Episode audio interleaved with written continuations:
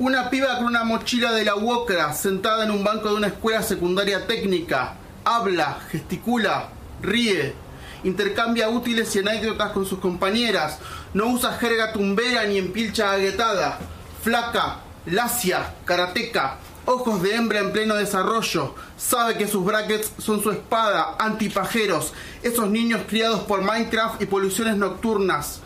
Conoce los estados de la materia, resuelve raíces, dibuja en perspectiva, pela cables, suelda firme, distingue entre trópicos, lee en voz alta, modula preciso, cruza calles y avenidas sosteniendo la mirada. Escolar, le dice al Fercho, que la regresa al barrio, al llano apartado del gran amontonamiento, donde la ropa se tiende al sol sobre un alambrado, se compra fiado y se cocina fuego lento de garrafas, y la siesta se interrumpe por el sonido del altoparlante de un camión vendedor.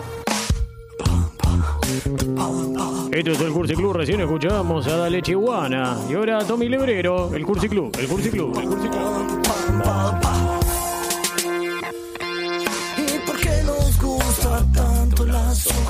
Qué nos gusta tanto la soja? ¿Por qué nos gusta tanto la soja?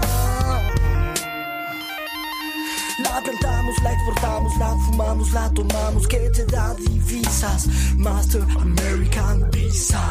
¿Cuánto vale tu amaro? ¿Qué precio soja? ¿Cuánto vale tu salud? ¿Qué precio soja? ¿Cuánto vale tu nación? ¿Cuánto vale tu nación?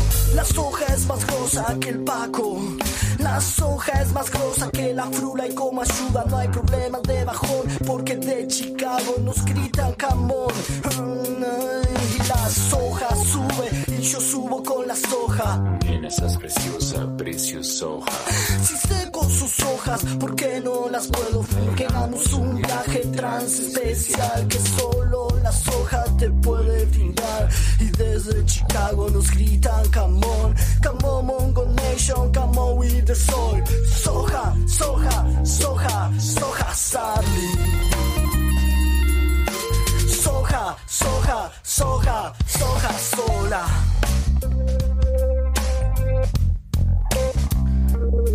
Monocultivo para el interior. El día que esté todo sembrado.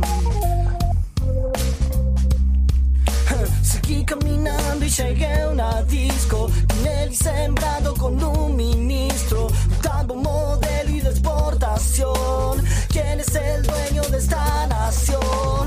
Máquinas copadoras arrasan Salta Ya fue bosque nativo, todo se planta Y llega un terremoto de inversión Semillas traídos del exterior ¿Y por qué nos gusta tanto la soja? ¿Por qué nos gusta tanto la soja? ¿Por qué nos gusta tanto la soja? Ay, desde el conurbano se nos gritan ¿Quién es tu dealer? John Deere, Monsanto, Cargill Prensada o en flor, o mejor Estacionada en silo bolsa Si te pinta bajón y no podés bajar Te clavas un Aberdeen Aberdeen, Aberdeen Angus Aberdeen Angus y la fumo, la fumo, la fumo y respiro. Soja, soja, es el éxtasis en la extensión de mi nación. Es el éxtasis en la extensión de mi nación.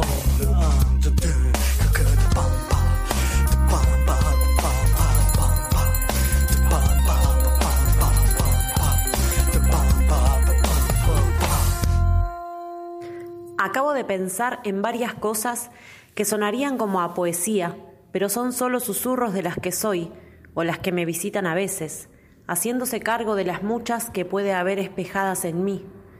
Y por eso me dije, les dije, como lista de mandados, de tareas pendientes que nunca acaban, que quisiera. Vivir libremente los amores en la cara de este mundo hipócrita financiero. Sacarle el velo a mi intensidad, dejar de mostrarla en fragmentos. Florecer de ternura infinita, atreverme a amar más allá, ahí donde tuve enojo o miedo. Expandir mi sexo hasta el cuello, hasta la voz, hasta el universo. Dejar de alimentar mis fantasías, darle de beber vino a la realidad. susurrarle al pecho las gracias, susurrar con mis tetas y mis oídos, que en lo profundo del tiempo, que en los huecos de la historia, que en lo que fue y no fue, hace más de un millón de años, estamos heches deseo.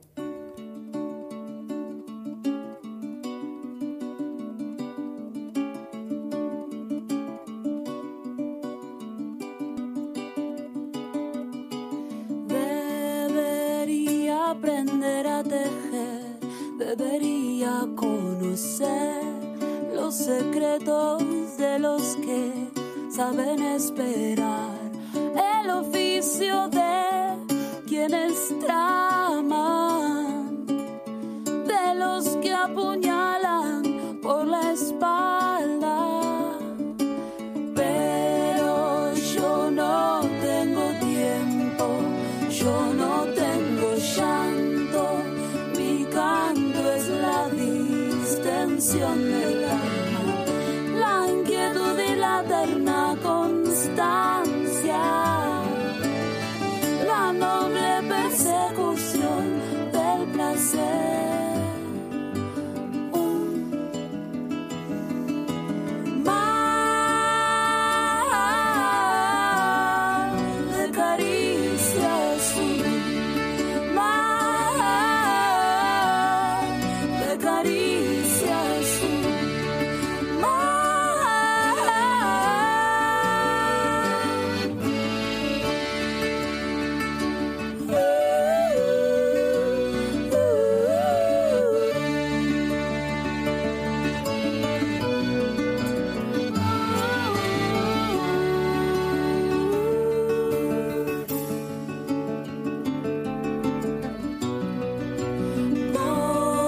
as I said.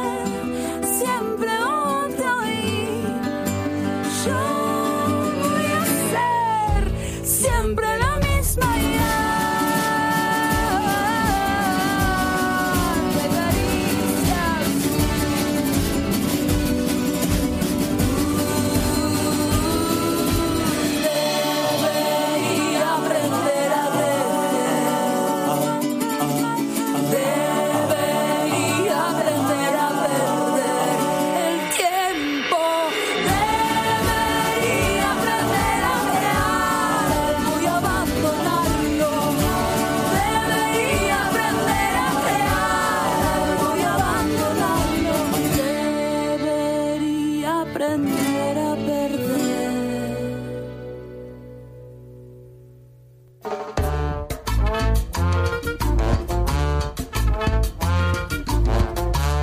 Esto es el Cursi Club aquí por Radio Exa, también por Estudio Luna. Tuvimos la, la suerte esta noche de charlar con Luludot Viento, con la rusa, con la piba Berreta. Que al final, Néstor, no sé si usted escuchó bien, eh, cuando hablamos un poco de la muerte con la rusa. Sí. Esa idea de muerte, Néstor, usted la escuchó bien. Sí, Parecía sí, como, sí. un- como una Estaba muy película, pensada, como algo estaba muy estaba pensada. muy pensada, muy trabajada. eh, muy visual también. Ella se imaginó como en un momento que le den la. eh, invitar a todos sus amigos. eh, que le den una inyección letal. O sea, eh, morir, eh, decidir cuándo morir. Sí. Que eso es una discusión que eh, se podría llegar a tener, se está teniendo en estos tiempos, la decisión de cuándo morir. ¿Y cómo? ¿Y cómo morir? Ella decidió inyección letal. Me imagino que eh, no, no, no sé si joven eh, o muy grande, pero si tiene 80, 90 años va a ser difícil hacer que los amigos le hagan un smosh.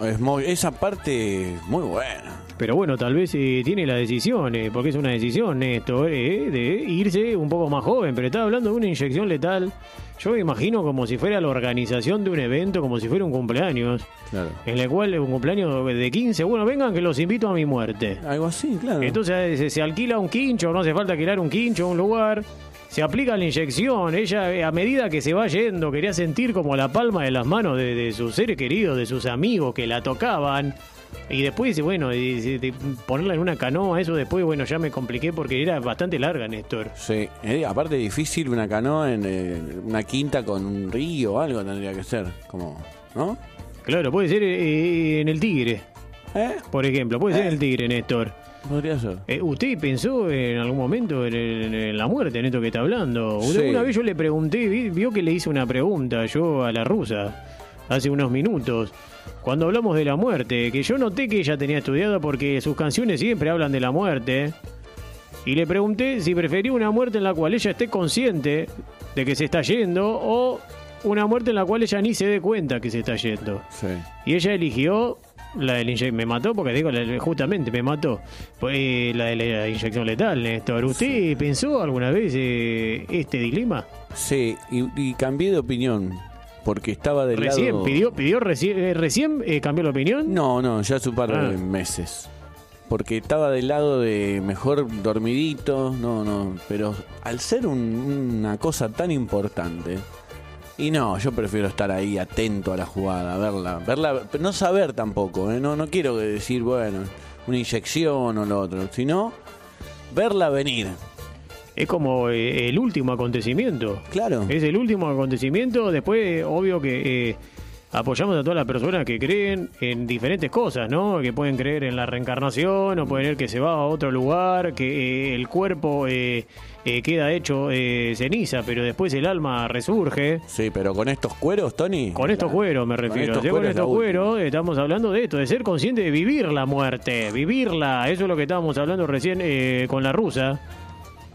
Que dio el pie también para la consigna del día de hoy, Néstor. Tenemos un montón de audios, pero hoy, la verdad, con el frío que hace, Néstor, le ¿Qué comento que hoy traje un té. Un té. Sí. Traje un té, un brebaje así, con algunas hierbas, algunos yuyos, que Néstor. Eh, Né- Néstor medio que lo durmió, pero bueno, lo relajó, por lo menos. Lo relajó. Y le erré en los ingredientes porque le dije que tenía una cosa que no tenía. Que tenía jengibre, que tenía eh, miel, dijo cualquier cosa, Néstor. Pasa no tenía nada de eso. Vengo comiendo miel procedente de San Marcos y.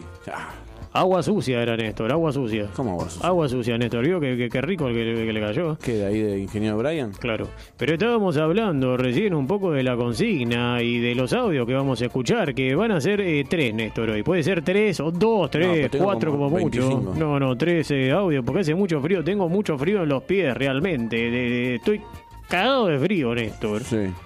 Así que vamos a escuchar eh, solamente tres audios. La consigna del día de hoy fue eh, ¿cuándo, cuándo, cuándo, cuándo te sentís que, que te están haciendo la Guerra Fría? ¿Cuándo sentís la Guerra Fría? Se podía hablar de un hecho histórico, se podía hablar de, de, de lo que sea.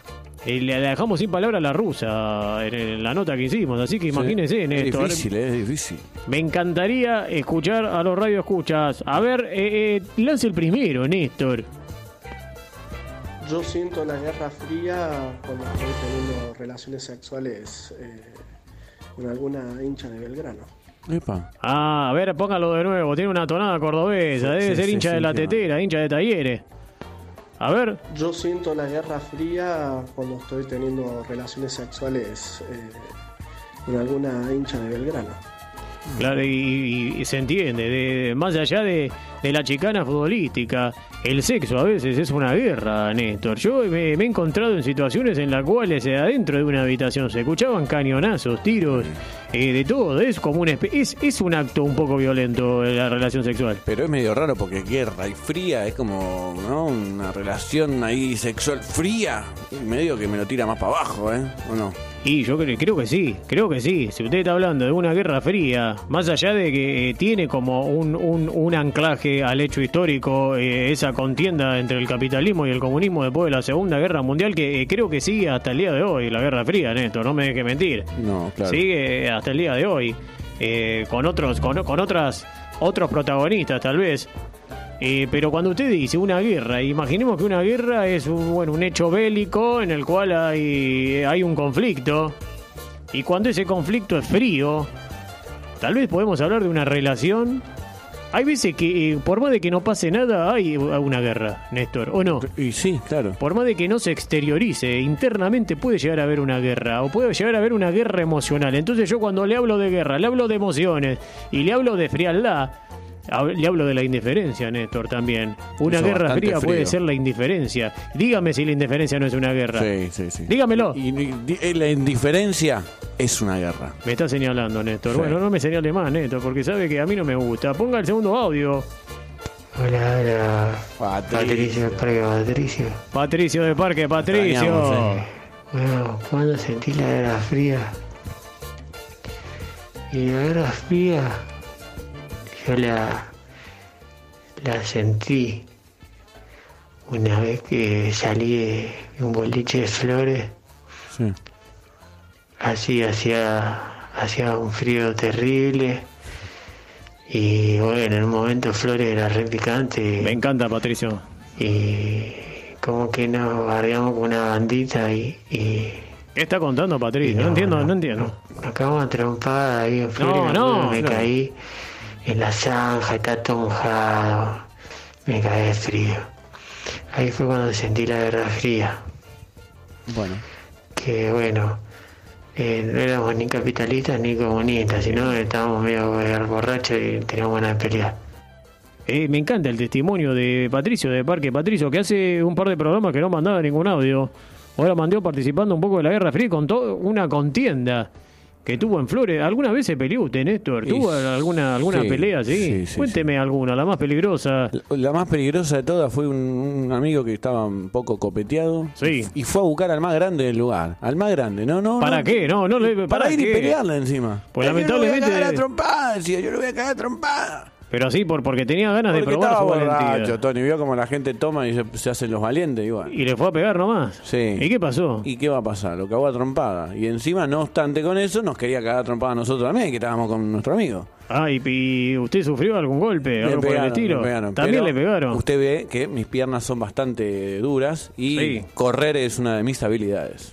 Ah, usted, eh, usted pelea corriendo. Sí, exactamente. mire, mire, mire. no, Es no, una nueva técnica. Es una nueva táctica, una táctica, una estrategia. un- está bien, Néstor, está bien porque... el- Y volaban botellas también. Ah, volaban botellas. Sí, mucho vidrio. Vio que Flores enseguida cambia el ambiente. Como Flores. Patricio de Parque Patricio le pasó, Sí. en el barrio de Flores. Sí, sí, ahí mismo. Ahí donde está el Ángel Gris, está bien. eh, Sí, es, es- era un lugar conflictivo, no sé ahora, Néstor, porque yo ya, ya tengo casi 50 años, ya no salgo. Y las pocas veces que fui a Flores, eh, fui al cementerio. Pero bueno, no, no quiero contar eso. Eh, Néstor, y últimamente usted no, no- no es un ser violento, eso, Néstor. No, eso fue mi adolescencia. Además, no tuve nada que ver. Era un amigo que el, el muchacho fue a buscar pelea. No sé ni para qué. Está bien. Eh, el último audio, Néstor, por favor, que quiero hablar de Marina Zvetaeva. A ver. Hola, Néstor, hola, Tony. ¿Cómo Hola. están? Yo creo que la Guerra Fría Hola. es la guerra que tiene el ser humano adentro suyo, ¿no? Que son tres almas que pelean por una sola cosa. Sería quién, quién fui, quién soy y quién quiero ser. Entonces esa lucha es constante y lleva toda una vida, creo que definirla.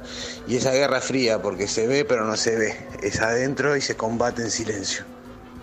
Para Me cerrar. encantó, me, me- encantó Néstor Para este cerrar. audio. La verdad que no, no, este audio no se merece el programa que hicimos No, hoy, Néstor. Realmente porque fue elevado, jugó un poco con la emoción, filosóficamente, también con la psicología, con la antropología, con la física cuántica, con la química y con la matemática, Néstor, porque también tenía una sonoridad. También fue, fue como un hecho artístico, fue como un aforismo, como una especie de poema. Y quiero que pase a la final para que nosotros, antes de eh, fin de año, que vamos a hacer este concurso en el cual el ganador o la ganadora no se va a llevar nada, porque bueno, es solamente eh, el honor de ser nombrado en este programa, quiero que pase la final de este audio porque me pareció eh, mejor, ¿eh? elevado, Un vuelo, Néstor. un no, no, no se merece este programa la calidad de estos audios, así que eh, eh, póngalo de nuevo, Néstor, lo quiero volver a escuchar. Hola, Néstor, hola, Tony. ¿Cómo están? Yo creo que la Guerra Fría es la guerra que tiene el ser humano adentro suyo, ¿no? Que son tres almas que pelean por una sola cosa. Sería quién, quién fui, quién soy y quién quiero ser.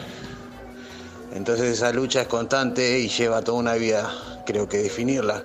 Y esa guerra fría, porque se ve pero no se ve, es adentro y se combate en silencio. Qué lindo lo que dijo el radio escucha y de fondo se escuchaba la piba berrita también con el tema que es eh, justamente con lo que estábamos hablando hoy igual me voy a morir que también tiene que ver un poco con eso el hecho de las elecciones y ese estado de ansiedad de saber de ser conscientes de la muerte eh, porque eh, mi perro no sabe que se va a morir Néstor No. tiene la muerte detrás y nosotros tenemos la muerte adelante como hablábamos también con la rusa eh, eso de saber que nos vamos a morir y que eh, nos cambie un poco las decisiones que podemos llegar a tomar. Pero eh, póngame Nora Jones, Néstor, porque voy a hablar un poco de Marina Svetaeva.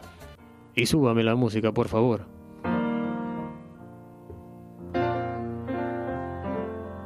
like a flower. Estamos escuchando Nora Jones porque nos gusta escuchar Nora Jones al final del programa. Y no, no tiene otra explicación. Nos gusta Nora Jones.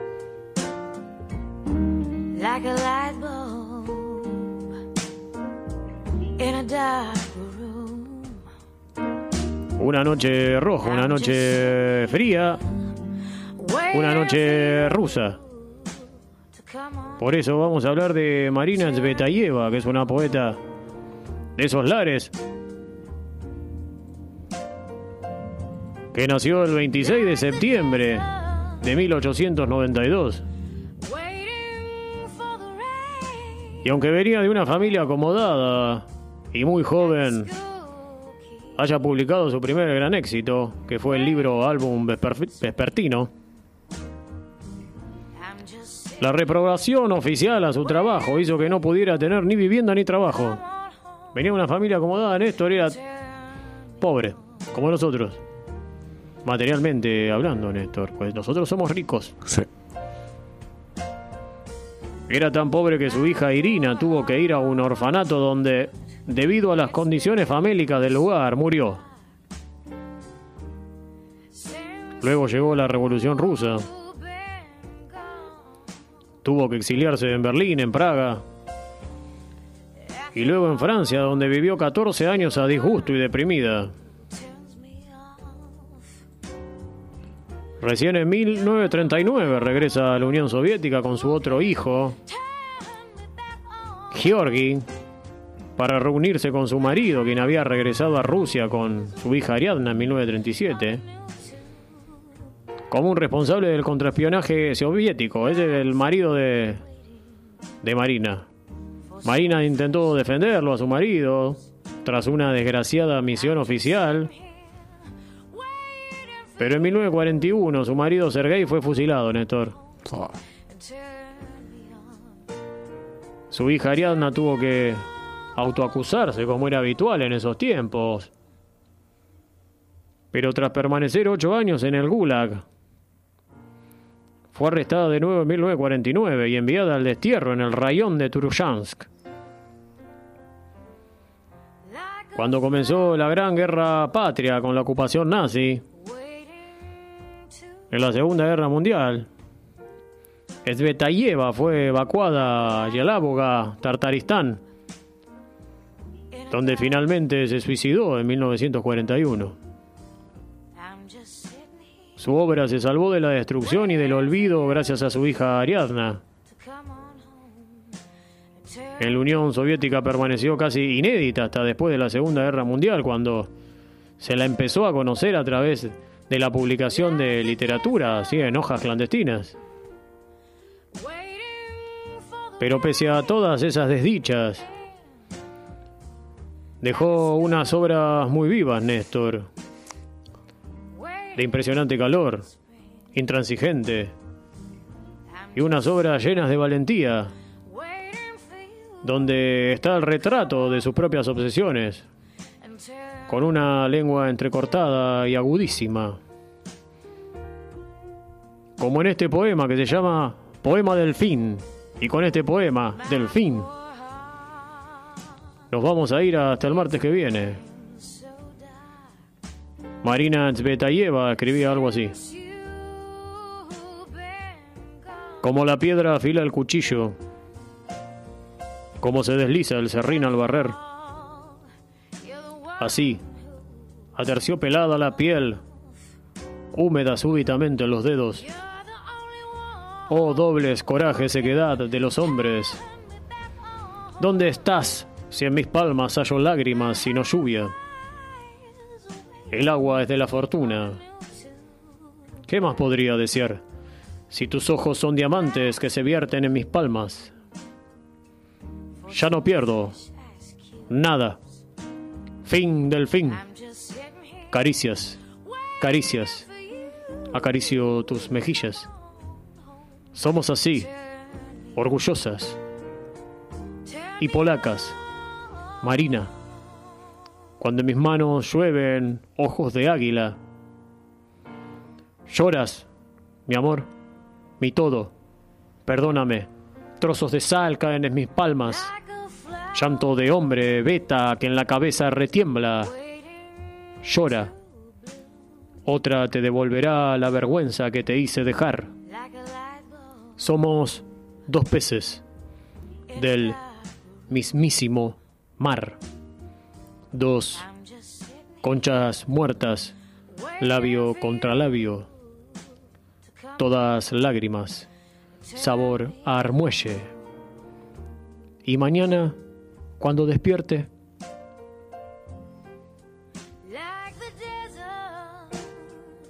Poema del fin de Marina Svetayeva,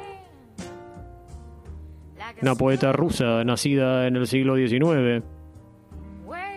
Y con este poema nos despedimos hasta el martes que viene.